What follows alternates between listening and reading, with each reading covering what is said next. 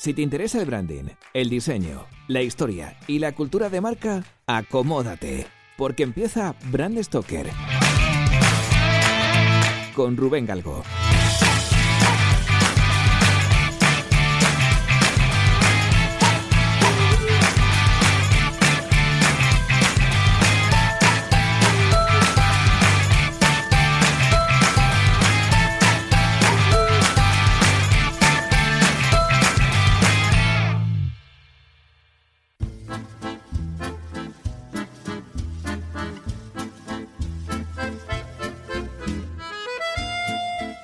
Georges de Mestral fue un suizo nacido en 1907 en Nyon, una localidad entre Ginebra y Lausanne.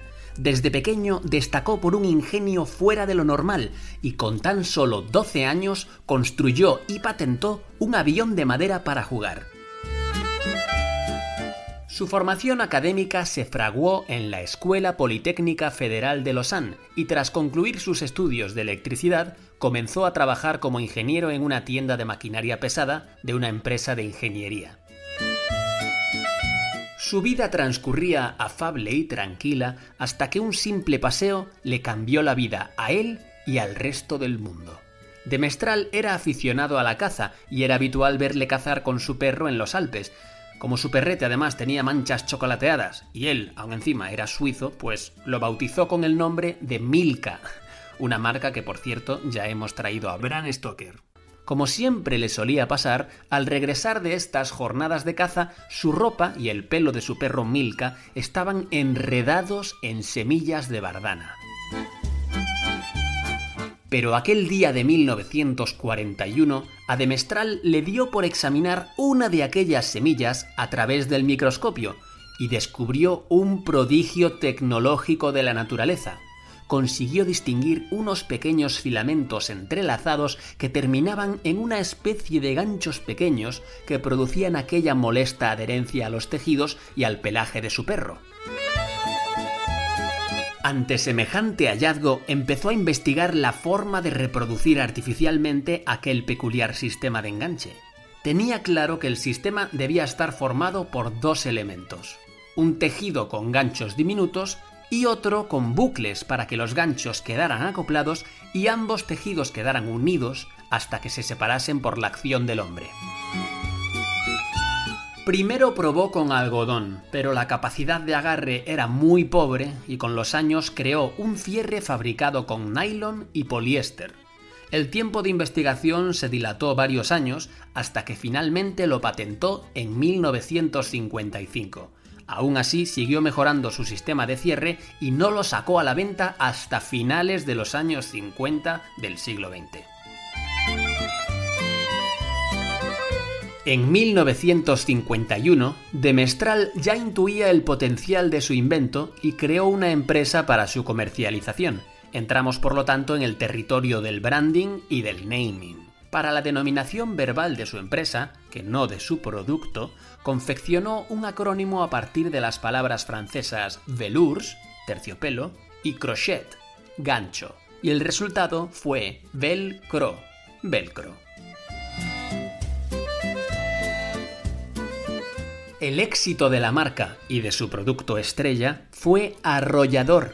Velcro vendía 55.000 kilómetros de su sistema de cierre por año y de Mestral se convirtió en uno de los multimillonarios más desconocidos de la historia.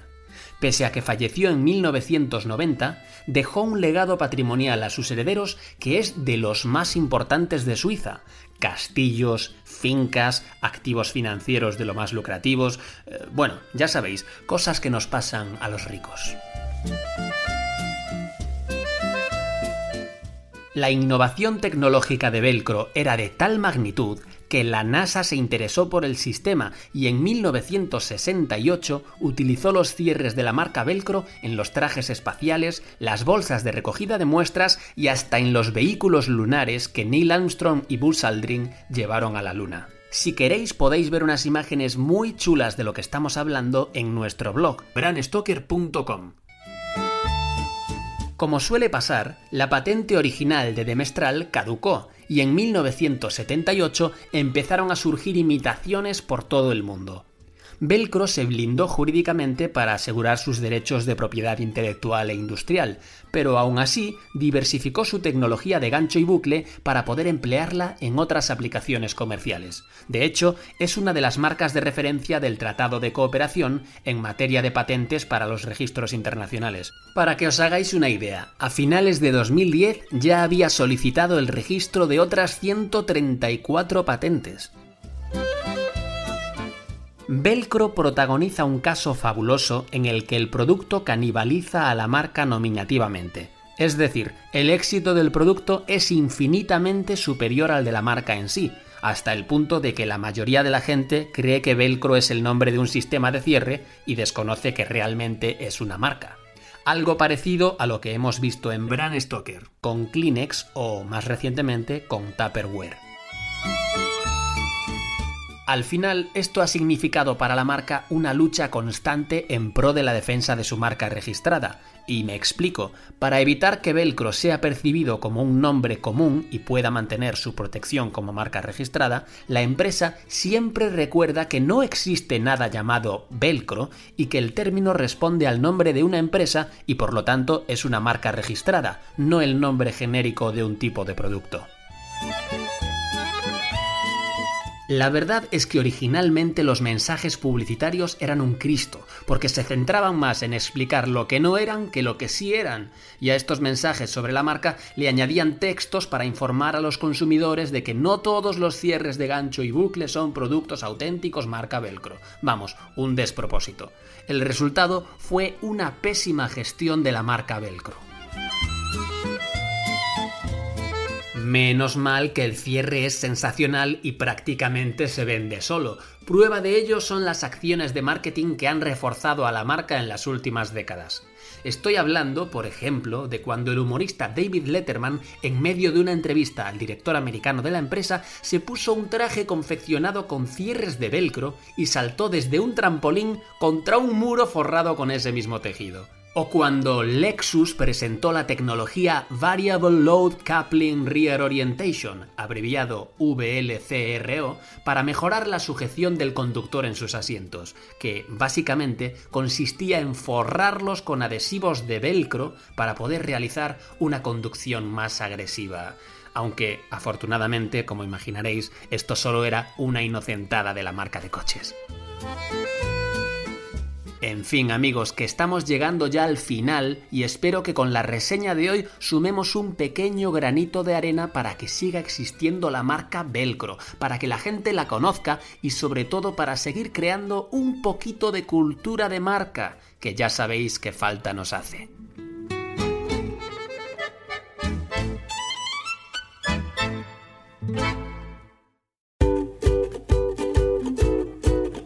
Pues hemos llegado al final de este programa de Brand Stoker y como siempre tengo que deciros que ha sido un placer.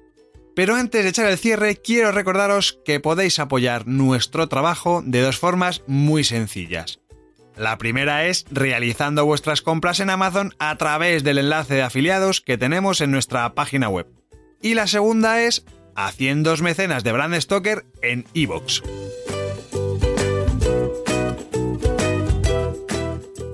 Brand Stoker es una iniciativa de Gallicus. Gallicus es el estudio especializado en creación y gestión de marcas que dirige Rubén Galgo. Si lideras una empresa o eres la persona responsable de crear o actualizar la marca de tu compañía, no dudes en ponerte en contacto con nosotros. Búscanos en nuestra web gallicus.com.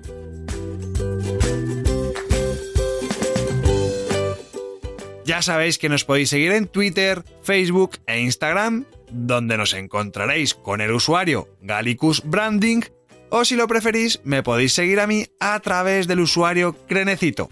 Por supuesto, no olvidéis comentar este programa, darle a me gusta y compartirlo en vuestras redes sociales. Y si os habéis quedado con ganas de más, podéis escuchar más programas de Brand Stoker en iVoox y sobre todo en brandstoker.com. Muchas gracias por estar ahí y recordad, como dijo Paul Rand, el diseño es simple. Por eso es tan complicado. Hasta el próximo programa. ¡Chao!